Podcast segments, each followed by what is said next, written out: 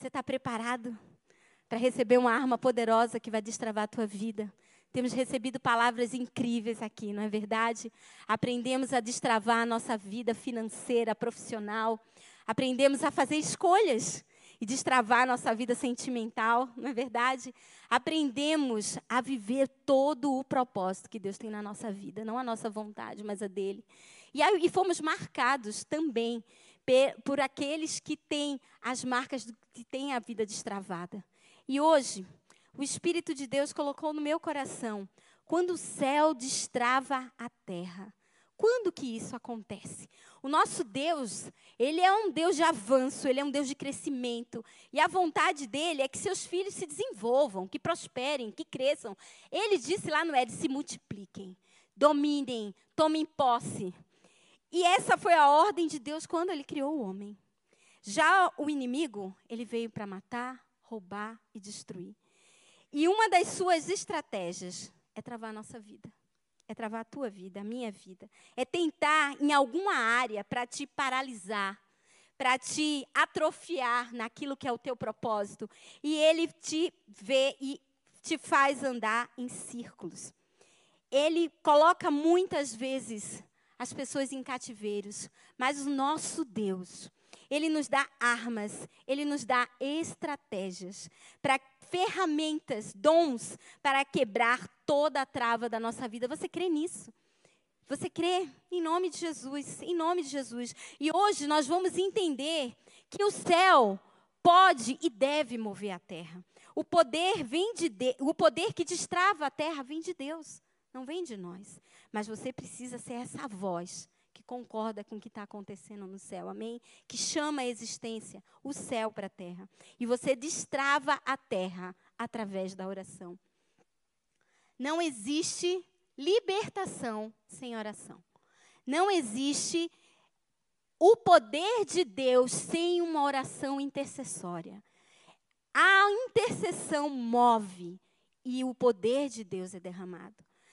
E nós precisamos entender que a oração ela não é uma arma de batalha espiritual. A oração, ela é a própria guerra, porque ela move o mundo espiritual. E a palavra de Deus diz que do Senhor é a guerra. Ele é o Senhor dos exércitos. Então, para você viver uma vida destravada aqui na terra, você precisa viver uma vida de oração. Porque a oração é a voz de alguém que é conectado com o céu. Nós precisamos nos conectar no lugar certo. Precisamos, precisamos. Nós precisamos entrar nesse lugar aonde a nossa vida é destravada pelo poder sobrenatural do Espírito Santo. E não tem um outro caminho senão um caminho chamado oração. E é sobre isso que eu quero te dizer nessa noite. Porque a nossa oração não é para simplesmente abrirmos o nosso coração com o Senhor, mas é principalmente para o Senhor abrir o coração dele contigo, comigo, para nós sabermos como viver, o que fazer ou não fazer. Então, quando alguém se coloca diante de Deus, é para saber, Senhor, o que eu devo fazer? Como devo agir? Como eu devo pensar? O que não devo fazer? E quando nós nos colocamos neste lugar da dependência do Senhor e da sua vontade, ele abre o, o seu coração com você. A palavra de Deus vai dizer lá no Salmo 25 que a intimidade, a revelação do Senhor é para aqueles que são íntimos. Alguém que tem uma vida de oração intensa, alguém que busca Deus em todo o tempo, é íntimo de Deus.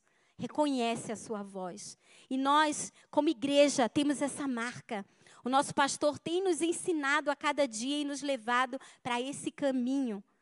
Caminho santo que nem um louco erra quando entra por ele. É isso que a palavra de Deus diz. Mateus 7, do, do 7 ao 8, diz assim: Peçam e lhes será dado. Busquem e acharão. Batam e a porta será aberta para vocês. Pois todo aquele que pede, recebe. O que busca, encontra. E quem bate, a porta será aberta no Éden, lá no início das coisas, lembrem? Deus deu ao homem autoridade sobre tudo que se move. Mas através do pecado, o homem entregou a autoridade que lhe foi dada sobre todas as coisas a Satanás. E isso nós vamos ver quando Jesus vai para o deserto orar e jejuar, e Satanás aparece para ele, e ele diz assim: Se prostrado você me adorar, eu te devolverei toda a autoridade que me foi dada.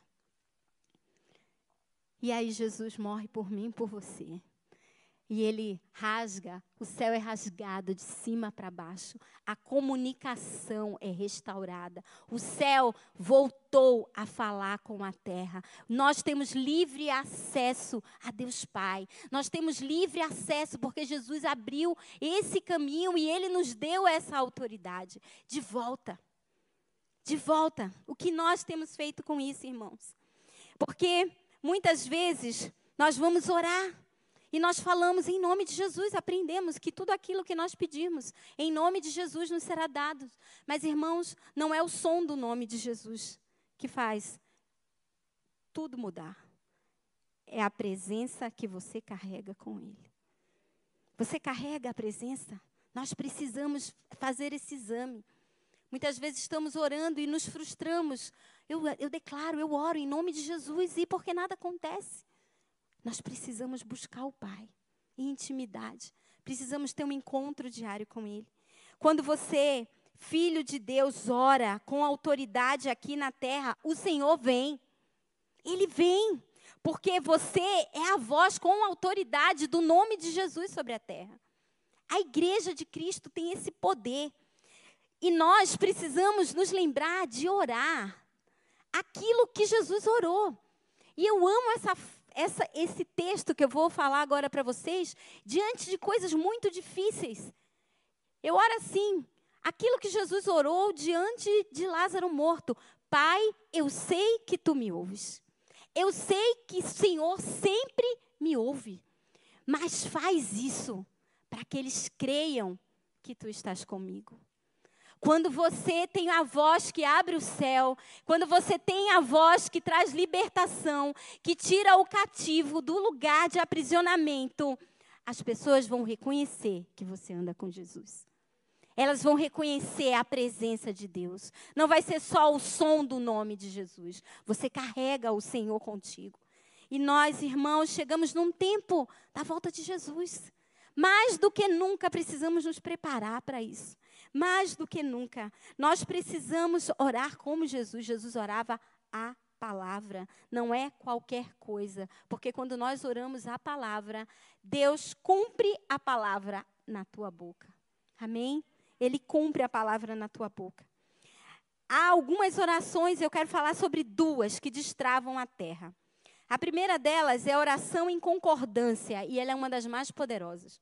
A Bíblia diz que quando dois ou mais, em concordância, orarem aqui na terra, no nome de Jesus, aquilo que eles estiverem orando será ligado aqui na terra, será ligado no céu, e aquilo acontecerá. E eu quero te perguntar: com quem você tem orado? Com quem você ora em concordância? Maridos, orem com as suas esposas. Vocês são um só no Senhor. Filhos, orem juntos. Amigos, pai, mães, reúnam. A oração de concordância é poderosa. Mas imagine que nós estivéssemos num lugar ermo, onde não houvesse ninguém para orar com você. O que, que ia acontecer? Você nunca ia poder fazer uma oração de concordância? Digamos que eu estivesse lá na Sibéria, num lugar que ninguém me perdia ali. Existe uma pessoa na terra que tem a voz que destrava o céu. Existe uma pessoa na terra que tem todo o poder e toda a autoridade sobre o céu, sobre a terra e sobre o inferno. E essa pessoa é o Emanuel, aquele que não nos deixa um minuto sequer. Essa voz, essa pessoa é o Espírito Santo que está dentro de todos os filhos de Deus. Todos os filhos de Deus. Então é com Ele que você precisa orar. É com Ele que nós precisamos orar. E nós precisamos pedir a Ele, Senhor, o que o Senhor tem orado. Porque a palavra de Deus vai dizer que o Espírito de Deus intercede por mim e por você, em todo tempo, com gemidos inexprimíveis. Irmãos, Eu quero te dizer: se tem alguém que chora por você, é o Espírito Santo. Se tem alguém que chora pelos teus filhos, pela tua causa, pelo teu trabalho, pelo teu ministério, pelas tuas dores, é o Espírito Santo. Mas imagine se você pede, Deus, coloque em mim o que o Senhor está orando. Você, você vai ser a voz que concorda com a voz de Deus na terra. E a voz de Deus Pai e Jesus que estão no céu dizem amém. E aquilo acontece. Isso é poderoso. Não há o que não aconteça. Não há o que não aconteça debaixo da vontade do propósito de Deus. Irmãos, precisamos pedir. Precisamos pedir ao Espírito Santo, Senhor, o que o Senhor tem orado? O que o Senhor tem orado? Mostra para mim. Mostra para mim. E eu queria agora que você fechasse os seus olhos. Todos nós, inclusive você que nos assiste, que você colocasse a mão no seu coração porque nós vamos pedir para o Espírito Santo gerar isso. E eu quero que você, em voz audível, repita assim comigo: Espírito Santo, o que o Senhor tem orado por mim?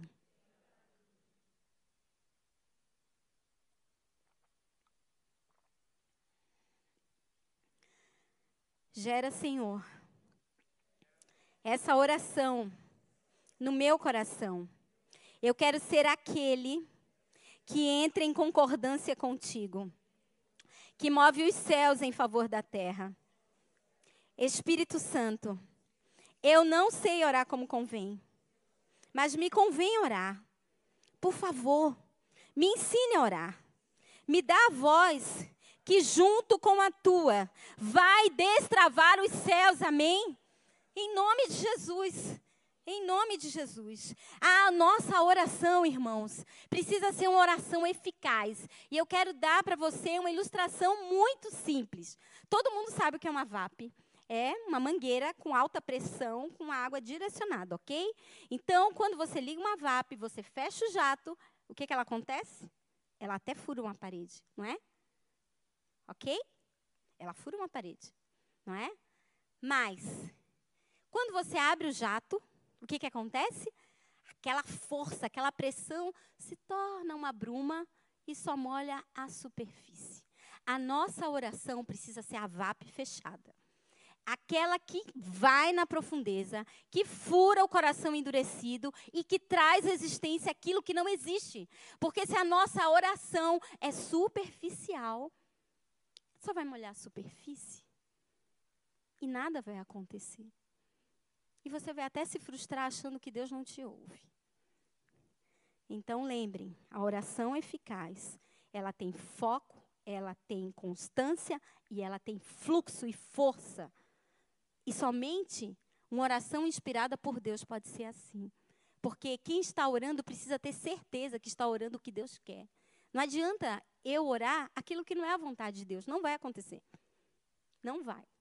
Então, para você não se frustrar, para você não ficar perdendo tempo. Espírito de Deus, gere em mim, me mostra o que o Senhor quer que eu ore. Amém? Em segundo lugar, uma oração poderosa e que foi o próprio Deus que nos ensinou é a oração profética. A oração profética é aquela que ressuscita o que está morto. E essa oração está lá no Antigo Testamento e foi Deus Pai que nos ensinou quando ele leva o profeta Ezequiel, em Ezequiel 37, a um vale de ossos secos. Todos vocês devem conhecer a história, mas eu vou ler aqui rapidamente. E diz assim, Ezequiel 37, 11. Eu estou na versão do NAA. Veio sobre mim a mão do Senhor, e ele me levou pelo Espírito do Senhor, e me deixou no meio de um vale que estava cheio de ossos. E ele me fez andar ao redor deles. Eu quero que nesse momento, quando eu estiver lendo essa palavra, você pense, pense, o que está seco na tua vida? O que está morto? Pode ser que não seja na sua vida, mas de algum amado, de alguém por qual você intercede. Lembre, o Espírito levou para ver aquilo. Ele andou sobre aquilo. Você precisa conhecer e diz assim: Ele me fez andar ao redor deles, eu pude ver que eram muito numerosos na superfície do vale e que estavam sequíssimos. Então me perguntou: Filho do homem, será que esses ossos podem reviver? E aí Deus pergunta para você, igreja amada: Você acha que isso que está diante de você, seco, mas tão seco que virou pó, pode reviver? O profeta foi sábio. Ele disse: Senhor, tu sabes. Se o Senhor disser que pode, pode. E aí, olha o que, que Deus fala para ele. Ah, e aí Deus diz assim: Então ele me disse: profetize para esses ossos e diga-lhes: ossos secos, ouçam a palavra do Senhor. Porque assim diz o Senhor Deus a esses ossos. Veja, a oração é direcionada. É focada. O que está morto? Era o osso que estava seco. Então você ora pelo osso. Então, osso. Osso. Porei tendões sobre vocês, farei entrar em vocês o espírito e vocês viverão. Farei crescer carne sobre vocês e os cobrirei de pele. Porei em vocês o espírito e vocês viverão. Então vocês saberão que eu sou o Senhor. Então profetizei como me havia sido ordenado. Enquanto eu profetizava, houve um ruído, um barulho de ossos que batiam contra ossos e se juntavam, osso ao seu osso. Irmão, um milagre faz barulho. Faz barulho. O milagre faz barulho. E sabe quem são os primeiros que vêm? O inferno vê, porque é o inferno é que produz morte. O pecado produz morte. Então, quando o osso começar a bater lá no osso que está lá na tua casa, no teu trabalho, aonde você estiver, todos vão saber que ali há alguém que tem a oração profética na boca e que faz ressuscitar aquilo que está morto. Deus faz isso com os seus filhos. Deus faz isso e ele disse assim: profetize ao, Espírito, profetize, filho do homem, e diga ao Espírito: assim diz o Senhor Deus. Venha dos quatro ventos, ó Espírito, e sopre sobre esses mortos para que vivam. Eu profetizei como ele havia ordenado, e o Espírito entrou neles, e eles viveram e se puseram em pé e formavam um enorme exército. Mais uma vez, eu quero te perguntar: o que está seco na sua vida? O que secou? Será que é o, no, o teu relacionamento com o Senhor que pode ter secado? Uma decepção, uma tristeza, uma perda, um cativeiro, um pecado. Quando nós estamos aprisionados no pecado. A palavra de Deus diz: quando eu, e eu não confesso o pecado. A palavra vai dizer: quando eu me calei, os meus ossos secaram. Secaram. Aonde está a sua esperança? Como você chegou aqui essa noite? Mas no, verso 14, o Senhor tem a resposta para mim e para você.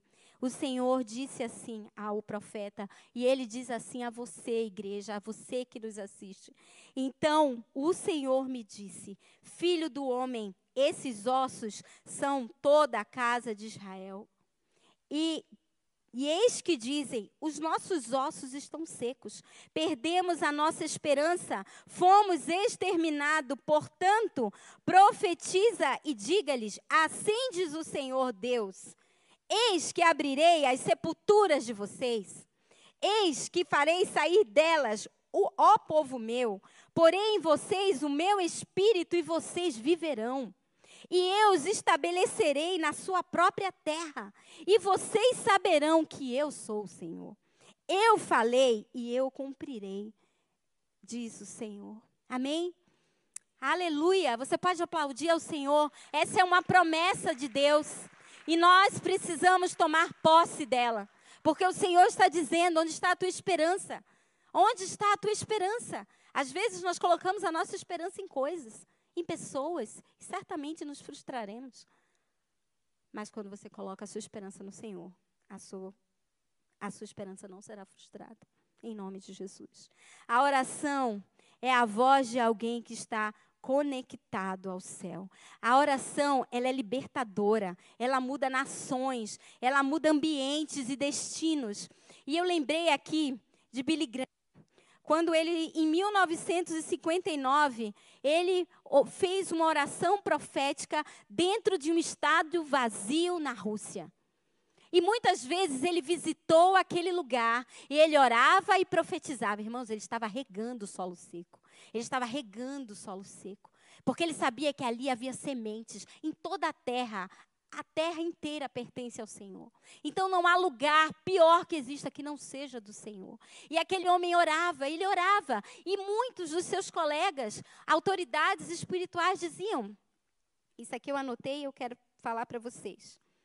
E eles diziam assim, ó, muitos o criticavam, líderes religiosos, isso aqui está na bibliografia dele, diziam que as viagens que, faz, que ele fazia naquele lugar eram inúteis. Que ele era um peão ingênuo nas mãos dos comunistas soviéticos. Mas um presidente americano o aconselhou, dizendo assim para ele: a mensagem que você tem é mais importante que as críticas. E em 1992, Billy Graham pregou para 50 mil pessoas na Rússia. 50 mil pessoas na Rússia. E sabe qual era o coral que estava cantando naquele dia, naquele estádio? O coral do Exército Vermelho. E eles cantavam um hino que foi o, se tornou o hino da República Soviética. E o hino era Glória, glória, aleluia, vencendo vem Jesus. Vencendo, vem Jesus. Não há nada na terra que não mude pela oração. Não há nada. Não há nada quando um homem de Deus, quando uma mulher de Deus, quando uma criança. Gente, nessa igreja tem crianças tremendamente proféticas. Crianças que curam, crianças que impõem as mãos e o Espírito Santo vem. Crianças que falam coisas do céu e é que as coisas acontecem. As nossas crianças são pastores, mestres, evangelistas, apóstolos, seus filhos, seus netos. Ensinem isso a eles. Ensinem. Precisamos ter esse coração. E naquele momento, aqueles homens estavam ali cantando glória, glória. Imagine um exército comunista. E quando o pastor Graham fez o apelo, eles pararam de tocar e se entregaram a Jesus. Eles se entregaram a Jesus. E eu te pergunto: qual é a dificuldade que você está vivendo? Qual é o tamanho dessa dificuldade que te criticam, que zombam de você, que dizem você não vai conseguir se você estiver alinhado à vontade de Deus? Regue, regue, regue em oração. E vai frutificar em nome de Jesus. Em nome de Jesus. Nós precisamos ter essa voz que entra numa nação e essa terra que antes era povoada pelo mal, assolada pelo diabo, volta para as mãos de Jesus. Volta. Volta para as mãos do Senhor. E eu queria que você levantasse as tuas mãos e, e orasse assim comigo. Diga assim: Pai, coloque em mim o teu querer realizar. Jesus me impulsiona em ousadia. Espírito Santo, me inspira e me ilumina na oração que transforma o caos. Amém? Em nome de Jesus. Nós precisamos acessar essa arma poderosa, irmãos. Precisamos, ela está à nossa disposição. Ela traz o poder bélico do céu. E não há exército inimigo na terra que não resista, que possa resistir. Essa oração traz exércitos celestiais para junto de você e ela guerreia em teu favor. Você já imaginou o que é teu céu a teu favor? Já imaginou isso? É tremendo. Mas foi isso que o Senhor nos prometeu. Creia nisso. É isso que Deus quer te dar essa noite. Mas também, irmãos, nós muitas vezes temos ações que travam a nossa vida. Há muitas coisas que travam a sua vida, como o pecado, como a frieza espiritual, como as perseguições hereditárias, a falta de perdão, a falta do conhecimento de Deus, os cativeiros espirituais, os enganos. Mas eu quero, só uma delas eu quero falar. E eu quero falar dos enganos. O que é o engano? O engano é uma mentira com cara de verdade. E muitas vezes nós vamos procurar a verdade no lugar errado. Tem pessoas que conhecem a Deus, mas no dia da sua aflição, quando buscam e não recebem imediatamente uma resposta, elas vão atrás de coisas místicas, pensando que estão buscando o céu, mas na verdade estão buscando o inferno. Coisas que vão travar totalmente a sua vida, vão ficar presas, amarradas ali. E ainda tem aqueles que acham que podem achar Deus em qualquer lugar. Irmãos, o evangelho é muito simples. O Evangelho é Jesus. Ele é o caminho. Ele é a verdade. A Bíblia é suficiente. Suficiente. Não precisamos de mais nada. Gênesis Apocalipse, você encontra o segredo do sucesso da vida abundante que Jesus prometeu para você. Não procure outras coisas. Não tenha conselheiros que não andam com Jesus. Não busque outros caminhos. A palavra de Deus vai nos ensinar aqui no primeiro livro de Samuel, versículo 28, 13 ao 19, vai falar sobre o rei Saul. E eu achei essa, essa passagem totalmente propícia para esse contexto. E diz assim: Samuel já havia morrido e todo Israel o tinha chorado e o tinha sepultado em Ramá, que era a sua cidade. Saul, que era o rei, havia desterrado os médios e os adivinhos. Deus proibiu a prática de adivinhação, de mediunidade, de espiritismo, lá em Deuteronômio 28. Ele fala sobre isso. E Saul sabia disso, e ele mandou acabar com tudo aquilo. Mas aí os filisteus se reuniram e foram acampar em Sunem. Saul reuniu todo Israel e eles acamparam em Giboá. Quando Saul viu o acampamento dos filisteus, ele foi tomado de medo.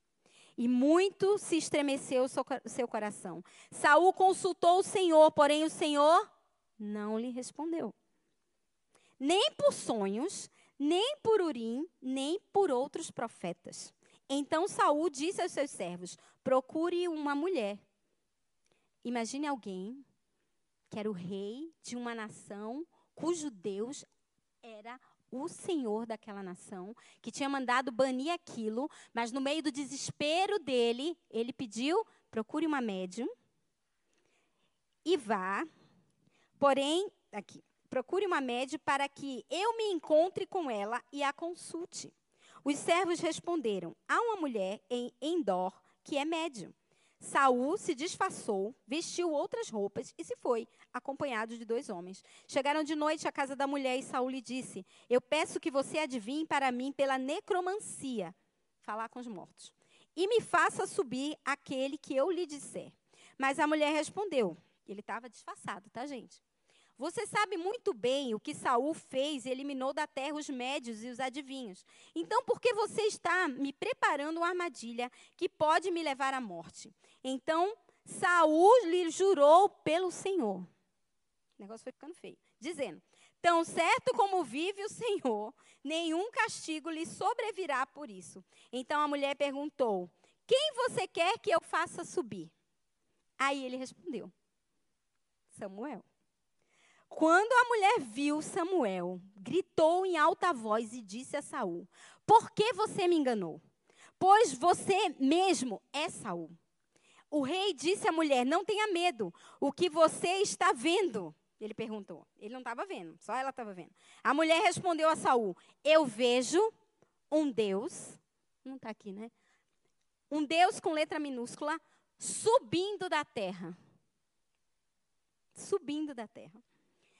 E ele, e ele perguntou: Como é a sua figura? Ela respondeu: Vem subindo um ancião, está enrolado numa capa. Então Saul entendeu que se tratava de Samuel. Olha o engano do coração.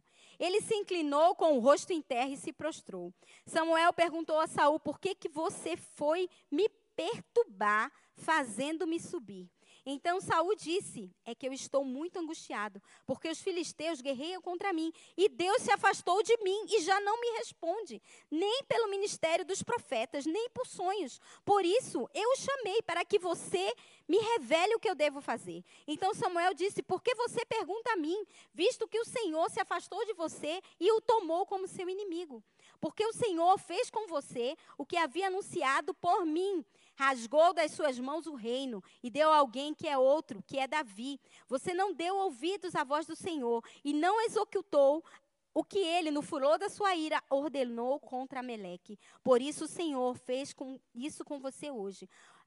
O Senhor entregará também Israel com você nas mãos dos filisteus. E amanhã você e seus filhos estarão comigo. O Senhor também entregará o acampamento de Israel nas mãos dos filisteus.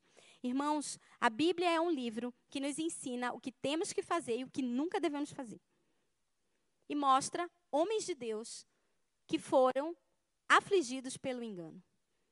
No dia da sua aflição, Saul sabia que aquele era um pecado abominável. E ele procurou uma necromante e mandou chamar os mortos. Irmãos, a palavra de Deus vai dizer em Hebreus 9 que só se nasce uma vez até que venha o juízo. Ninguém fala com mortos. não existem fantasmas, ok? Existem demônios que aterrorizam através do pecado, que fazem cativeiros. Então, quando aquela mulher diz que um Deus veio da terra, era um demônio ali. Porque a palavra de Deus também vai dizer que Satanás pode vir transvestido de um anjo de luz. Ele sabe o que a pessoa quer ouvir. Ele sabe. E ele ainda disse: Hoje ainda você vai estar comigo, você e os seus filhos. E ele mentiu, porque se você continua lendo o texto, não foram todos os filhos de Saul que morreram naquela guerra. Então, irmãos, não busque isso. Não busque isso. 1 Crônicas 10, 13 diz assim: Assim Saul morreu por causa da transgressão cometida contra o Senhor, por causa da palavra do Senhor que ele não tinha guardado, e também porque ele consultou uma médium, e não o Senhor, que por isso o matou e transferiu o reino a Davi, filho de Deus. Há muitos filhos de Deus que buscam em práticas abominadas, procuram Deus procuram em abominação. Procuram Deus. Você não vai encontrar Deus nesses lugares. Deus é santo, irmão. Deus é santo. Não caia na tentação. Ah, eu vou lá só para mim. Não vá. Muitas vezes, quando nós estamos fazendo o processo de libertação, que as pessoas chegam, os pés estão contaminados por esses lugares. As pessoas estão aprisionadas nesses lugares. Pessoas que muitas vezes conheceram a Jesus, serviram ao Senhor, e no meio da sua aflição, Irmão, se Deus não te responde, confia que Ele é bom. Confia que Ele é fiel e que Ele é justo. E que mesmo no silêncio, Ele é bom, Ele é justo, Ele é fiel. E Ele vai advogar a tua causa. Amém? Não troca isso. Não troca, não vá. Que o temor do Senhor venha sobre o nosso coração. E o temor do Senhor, como diz minha amiga Sandrinha, é ai de mim se o Senhor não estiver comigo. Ai de mim se ele tirar a mão dele da minha casa, da minha família. Ai de mim.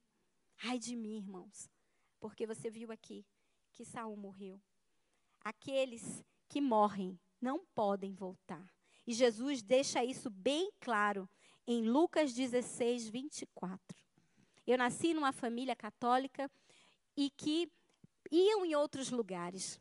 Iam em lugares espíritas e tinham práticas é, de outras religiões asiáticas e tantas outras coisas. Mas o Espírito Santo me levou a ler esse texto sozinha. E esse texto, Jesus está contando a história de dois homens, o rico e o Lázaro. E os dois morrem. O Lázaro vai para o céu e o outro vai para o inferno, porque a palavra diz que ele estava num lugar muito quente.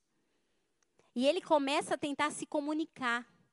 Olha, você que está aí, fala lá para Lázaro, olha para cima. Joga um pouco de água, porque aqui está muito quente, está muito seco. E Abraão diz assim: não há comunicação. Você está aí.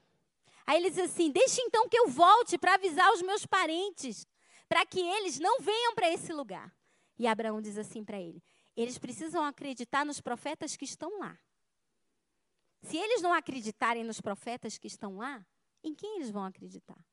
Porque não, quem está aqui não pode voltar para lá. Isso precisa libertar a nossa mente dessa cultura que existe no Brasil, desse sincretismo religioso que mistura um monte de coisa. Nós só temos um caminho, não temos ramificações. É Jesus. Por onde Jesus andou, você pode andar, eu posso andar. Se ele não foi para aquele lugar, não vá. Não vá.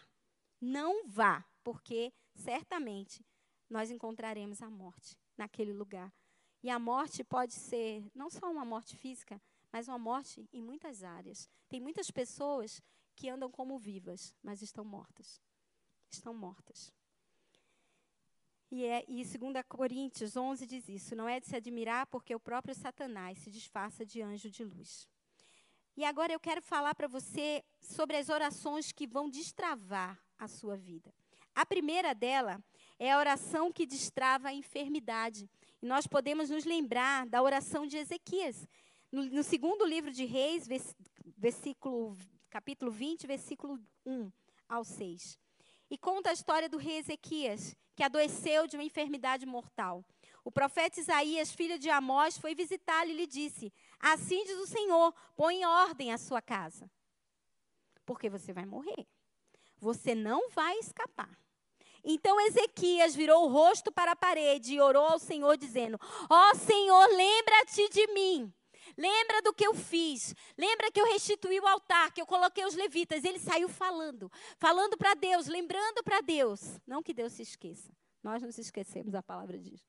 Mas ele tinha crédito, irmãos. Ele podia dizer: Deus, lembra-te de mim. Lembra-te de mim. Lembra-te de mim.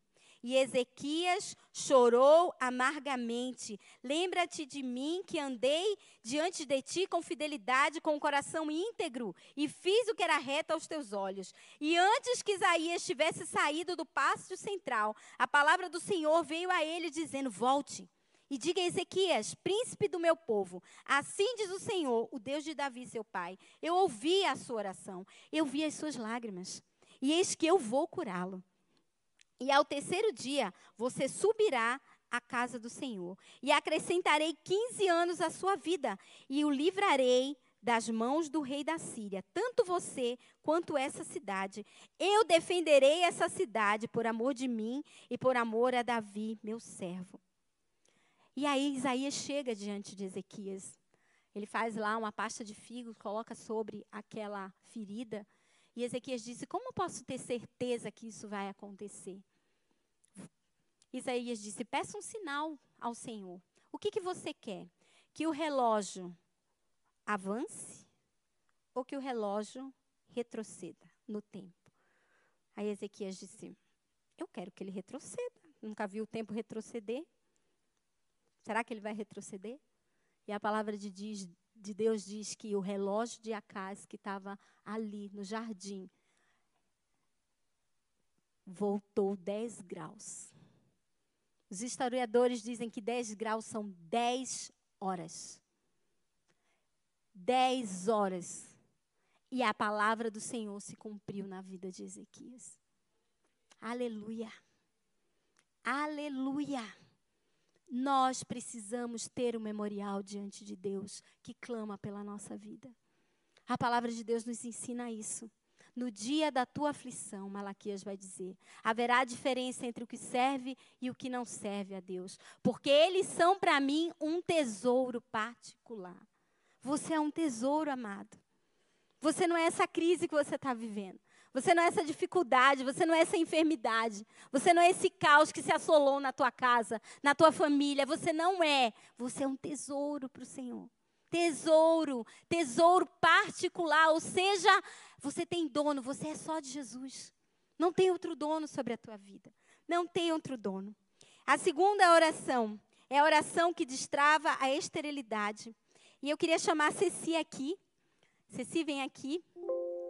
A Ceci é uma mulher de Deus, uma mulher que viveu um grande milagre. Vai trazer aqui um. E ela vai contar aqui rapidamente como Jesus quebrou a esterilidade. Olha que linda que você está, Ceci. Vem aqui, eu te seguro. Amém. Boa noite, igreja. Eu sou Ceci, tenho 36 anos. E exatamente há três anos eu estava tentando engravidar. E nessa espera, eu fiz o processo de libertação com a nossa pastora. E como a própria palavra já nos diz, é um processo que a gente passa em libertação.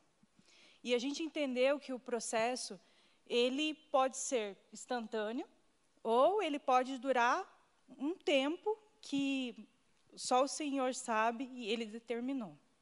E isso aconteceu na minha vida.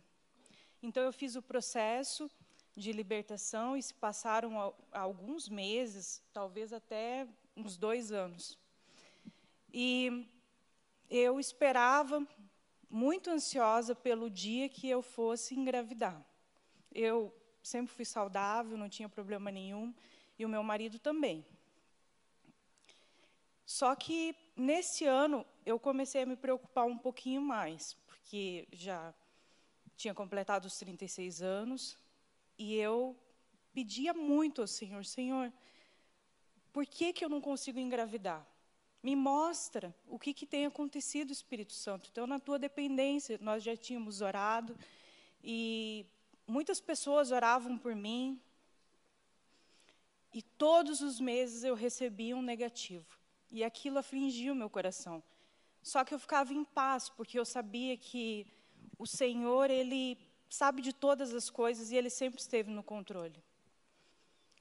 E então, é, resumidamente, eu vou dizer que um dia eu estava em casa, limpando a minha casa, e me veio uma visão. E é, foi uma visão muito nítida de quando eu tinha 12 anos, eu descendo na rua, da próxima casa dos meus pais, com um medicamento em uma das minhas mãos. E esse medicamento era um medicamento abortivo. Uma pessoa me pediu para que eu fosse buscar esse medicamento na casa de uma amiga que tinha é, comprado para ela e elas tinham combinado isso. E eu fui, levei esse medicamento até essa pessoa, ela utilizou o medicamento e quase conseguiu praticar realmente, de fato, o aborto pela graça do Senhor, o aborto não foi bem sucedido. Ela teve algumas, algum, é, algum sangramento, alguma coisa, mas a criança nasceu, graças a Deus, bem. E o Senhor me lembrou daquele fato. Então, imediatamente, eu já peguei o meu celular, mandei uma mensagem para a pastora Meg: Pastora, o Senhor me lembrou de mais um fato. E contei isso a ela. E ela falou: Você sabe o que fazer. Você vai orar e vai desligar isso. Então eu falei: Amém. Aí eu busquei a minha líder de célula e a pessoa que tinha feito, que tinha se envolvido comigo nessa situação. E nós oramos no início de abril. Na primeira semana, segunda semana de abril. Exatamente, irmãos. Após uma semana, eu engravidei.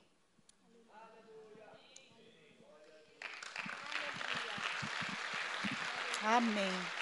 Amém. E eu estou grávida exatamente por esse fato, né, de ter rompido, de ter orado, de ter cumprido isso diante do Senhor, de ter me arrependido, de ter reconhecido que foi um grande erro, mesmo sendo uma tentativa, nós sabemos que é pecado, que houve a intenção e o Senhor nos levou a isso. E, tem coisas na nossa vida que só o Espírito Santo de Deus pode revelar. Só o Espírito Santo pode revelar. Isso aconteceu comigo. Eu estou grávida de quatro meses.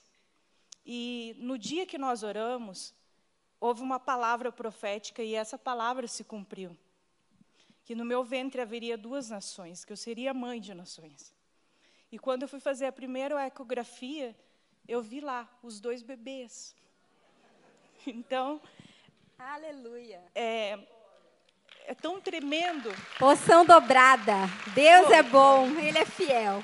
Foi tão tremendo tudo isso que aconteceu e só me fez crer que o Senhor, Ele, Ele tem o melhor para nós. Ele tem o melhor. Ele sabe de tudo e Ele sabe o tempo certo das coisas acontecerem. Quando a gente estiver preparado, Ele vai liberar o que o nosso coração anseia. Amém. Amém. Obrigada. Deus abençoe. Ceci, você e as crianças. Amém. Em nome de Jesus. Qual é a esterilidade que está na sua vida? Às vezes não é um filho. Você já gerou filhos. Mas pode ser o teu trabalho, pode ser teu ministério. Como eu falei, desde o momento que eu cheguei aqui, eu sinto que tem alguém aqui, ou pode ser em casa, que está triste com Deus. Que disse: Não vou mais orar. Deus não me ouve. Você percebeu que a Ceci precisou se posicionar. Ela precisou perguntar ao Espírito Santo. E ele trouxe algo que estava em oculto, porque ela não lembrava. Ela tinha 12 anos, gente. Não tinha nem consciência cristã que ela tem hoje. Não tinha compreensão do que ela tinha feito. Mas o Espírito de Deus gerou arrependimento. O Espírito de Deus levou ela a um lugar de busca, de entrega, de renúncia. E o Senhor veio. Porque lembrem, Deus é bom, Deus é fiel e Deus é justo. Essa é a natureza do nosso Deus. Ana também. A palavra vai nos ensinar lá em 1 Samuel que ela clamou, que ela orou, que ela chorou. E ela fez um voto com Deus. Ela deu aquilo que ela não tinha. Irmãos, somente quem tem Jesus dá o que não tem. Às vezes você não recebeu o amor de mãe e você é a melhor mãe do mundo. Às vezes você não teve pai e você é o super pai. Às vezes você é aquele que foi afligido e Deus te fez o mais amoroso daquela família. É quem anda com Jesus que é assim. Em terceiro e último lugar, tenho três minutinhos. Eu quero falar para você sobre a oração que destrava as portas da cadeia as portas dos cativeiros. E essa é uma oração que nós precisamos aumentar a cada dia aqui na Alameda. Porque a palavra de Deus vai dizer em Atos 12, 15, que Pedro estava guardado na prisão, mas havia oração incessante a Deus por parte da igreja a favor dele. Irmãos, nós temos uma reunião de oração de mulheres que está acontecendo todas as quintas-feiras, às 16h30. E nós estamos orando pela nossa nação, nós estamos declarando a vida sobre o Brasil, nós estamos nos preparando para, no dia das eleições, fazermos um ato profético e declarar que o inimigo não vai prevalecer, o comunismo não vai entrar no Brasil. Venha participar conosco, venha estar aqui. Meg, eu não consigo ficar uma hora, 20 minutos, meia hora que você vier, venha tem sido maravilhoso. E a palavra de Deus diz assim que Pedro dormia no anterior ao dia em que Herodes ia apresentá-lo ao povo. Pedro dormia entre dois soldados, preso com duas correntes. Sentinelas junto à porta guardavam a prisão. Ele estava fortemente armado aquilo ali. Eis, porém, que sobreveio um anjo do Senhor, e uma luz iluminou a prisão. O anjo tocou no lado de Pedro e o despertou, dizendo: Levante-se depressa. Irmãos, Deus tem pressa fazer a obra. Sabe? Não é a tua pressa, não é a minha pressa. Mas o tempo de Deus é perfeito. Ele chega naquela hora. Ele não se atrasa. Ele não se atrasa. Não se atrasa. Ele não vai chegar atrasado na tua vida, nem na minha vida, nem na vida de ninguém que confiar nele. O anjo disse: se levante depressa. Se levante, então as correntes caíram das mãos dele. E o anjo continuou: coloque o cinto e calce as sandálias. Você precisa ter o cinturão da verdade, segurando a tua roupa. Você precisa estar com os teus pés calçados no evangelho da paz. Senão, por onde você vai andar? Que caminho que você vai andar se você não tiver? E ele disse: põe a capa. Você precisa ter a coraça da justiça, revestindo o teu corpo, guardando o teu coração contra os dardos inflamados de Satanás. Você precisa estar coberto pela capa do sangue de Jesus, você e a sua casa. Nós não saímos de um cativeiro assim, não. Não. Precisa estar revestido com, a, com roupa de guerra, armadura do cristão, Efésios 6. E ele disse assim: Coloque o cinto. E assim ele fez, e o anjo lhe disse mais: Põe a capa e me siga. Então, saindo, Pedro seguia, e não sabendo que era real o que estava sendo feito pelo anjo, ele pensava que era uma visão. Depois de terem passado a primeira e a segunda sentinela, chegaram ao portão de ferro que dava para a cidade, o qual se abriu automaticamente. Irmão, já tinha porta automática naquele tempo. E saindo, enveredaram por uma rua e logo adiante o anjo se afastou dele. Então Pedro, caindo em si, digo: Agora sei de fato que o Senhor enviou o seu anjo e me livrou da mão de Herodes. E toda a expectativa do povo judeu. E aí ele correu para casa onde o povo estava orando por ele.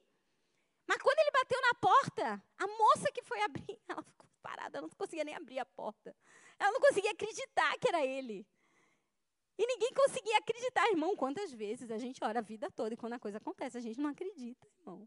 Você não toma posse da bênção, eu não tomo posse. Não pode. Deus enviou o anjo para quebrar aqueles grilhões. Não tem fortaleza, não tem cativeiro, não tem lugar que Jesus não alcance.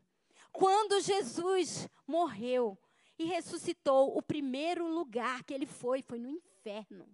Você entende o amor de Deus? Todas as almas são do Senhor. Todas, todas elas. Então não há prisão, não há cadeia que você tenha estado ou está que o Senhor não possa transformar. Eu queria que você se colocasse em pé. E eu queria chamar os levitas aqui. Porque, queridos, eu quero te perguntar: você tem clamado pela tua vida? Quando você clama, você vê o céu destravando a sua vida? Eu quero te dizer que Deus enviou o seu anjo aqui essa noite para te libertar, para libertar esse ente querido, para quebrar esse cativeiro, para tirar você dessa mentira, desse sofisma, desse engano, dessa ilusão. Deus fez isso. Deus fez isso, Deus está aqui. E nós precisamos crer nisso. Nós precisamos crer nesse poder. E eu quero te chamar para vir aqui à frente, porque essa noite o Senhor vai destravar a sua vida. Porque juntos com o Espírito de Deus, o que precisa ser destravado? O que, que tem na sua vida que está travado? Apocalipse 8, a palavra de Deus vai dizer, e eu acho isso demais, gente, que cada um dos filhos de Deus tem uma taça de ouro, um incensário. E a, as orações dos santos, a tua oração, ela sobe diante de Deus. E o anjo recolhe aquelas orações. E ele vai colocando na taça. Ele vai colocando na taça por aquele amado, por aquele trabalho, pelo teu ministério, pelos teus sonhos, pelos teus sonhos de moça, de ter um casamento, um marido, uma profissão. Não sei. Os teus sonhos são os sonhos de Deus. Os teus sonhos, os teus projetos, foi Deus que gerou no teu coração. Venham aqui, vou morar junto. E aí, quando aquela taça enche, ah, quando aquela taça enche, o anjo joga raios trovões, relâmpagos sobre a terra. E aquilo que você tem pedido a vida inteira acontece. Você entende isso? Você precisa ter um raio. Você precisa ter um raio que caiu do céu e você vai fincar na tua vida. E você vai dizer: Eu tenho a resposta. Eu tenho a resposta. Porque o céu sempre deu orações para destravar a terra. O céu sempre deu, Deus Pai mostrou lá em Gênesis que pelo poder da palavra tudo foi criado, tudo foi gerado. Depois ele mostrou que no vale de ossos secos ele transformaria aquilo. Depois Jesus veio e nos ensinou o Pai Nosso. Jesus nos ensinou como nos dirigir a Deus Pai. Jesus te mostrou isso e de tudo que os discípulos pediram para que Jesus os ensinasse foi que os ensinasse a orar. Mas o Espírito de Deus, o Espírito de Deus veio e deu aos filhos de Deus a oração em línguas, que é a oração codificada que abre os céus. E eu quero agora que nós vamos adorar, nós vamos clamar. E o Senhor virá. Eu quero chamar os nossos intercessores aqui à frente. Eu queria que todos fossem cobertos. Líderes de célula, venham aqui. Ministros de libertação, todos os intercessores. Vamos clamar, vamos adorar e vamos orar pelas vidas. Jesus está aqui. Aleluia. Olha aqui para mim. Para que você entenda. A Meg disse que, como está escrito lá em Apocalipse, existe uma taça, um incensário o que é que precisa para um incensário transbordar? Quanto precisa para um copo transbordar? Uma gota. Uma gota a mais faz transbordar um copo. Uma oração a mais faz transbordar esse incensário. A Ceci estava três anos tentando engravidar, mas faltava uma oração. Uma oração onde o inimigo escondeu, mas Deus é aquele que traz aquilo que está em oculto à luz. E aquela oração destravou a vida dela. Por isso que a gente incentiva você a sair do teu lugar e orar. Por isso a gente incentiva você a trancar no teu quarto e orar. Por isso a gente tem reunião de oração aqui toda terça-feira. Todo começo de mês, jejum e oração, dois dias. A gente incentiva a orar. Nosso pastor sempre bate nessa tecla. Orar, porque às vezes só vai faltar uma oração a mais para mudar a tua vida, para destravar a tua vida. Uma oração a mais para o anjo descer e dizer assim: olha aqui a resposta que você estava esperando, como foi com Daniel. Porque Daniel, um, 21 dias. Mas o anjo disse para ele: Daniel, desde o primeiro dia eu já tinha descido, mas houve uma guerra aqui. Se você tivesse parado um dia de orar, eu não tinha chegado aqui. Uma oração. Às vezes só falta uma oração para transbordar o teu incensário. Por isso, não cesse de orar.